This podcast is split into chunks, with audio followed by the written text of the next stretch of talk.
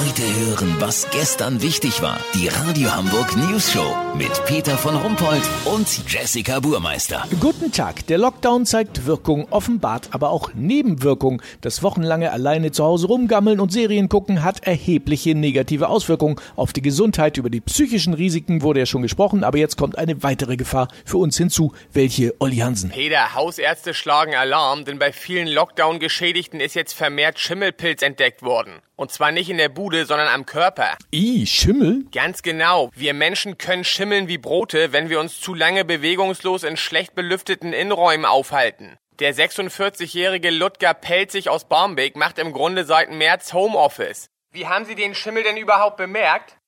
Aha, verstehe. Heftig. Peter, vor zwei Wochen hat sich Ludger gewundert, dass die Fruchtfliegen aus dem Obstkorb in der Küche plötzlich auf seinen Nasenflügeln saßen. Außerdem hatte er immer so einen pelzigen Geschmack im Mund und so ganz leichten weißen Babyflaum auf den Oberschenkeln. Der ging zwar beim Duschen wieder ab, aber seine Lebensgefährtin fand immer noch, dass Ludger irgendwie modrig riecht. Bitte? Wie so ein nasser Elbstein bei Ebbe?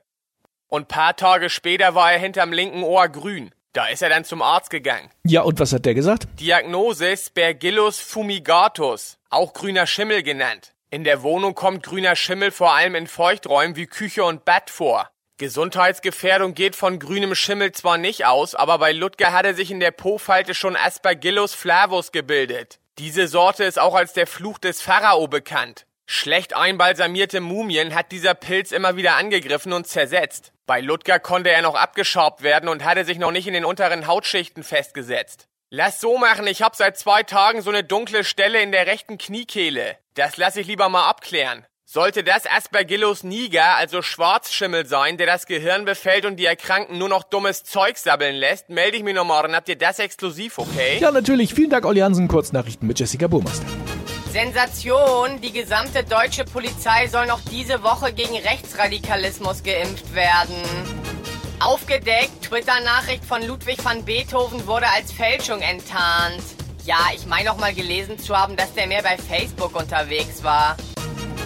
Corona, da viele Experten damit rechnen, dass wir 2022 mit Corona durch sind, hat die Bundesregierung beschlossen, das Jahr 2022 vorzuziehen und 2021 erstmal auf unbestimmte Zeit zurückzustellen. Das Wetter. Das Wetter wurde Ihnen präsentiert von Schleckimarkt. Diese Woche 10 Hähnchenschenkel von zwei verschiedenen Hühnerfarmen. Schleckimarkt. Wie krank sind wir denn bitte? Das war's von uns. Wir hören uns morgen wieder. Bleiben Sie doof. Wir sind's schon.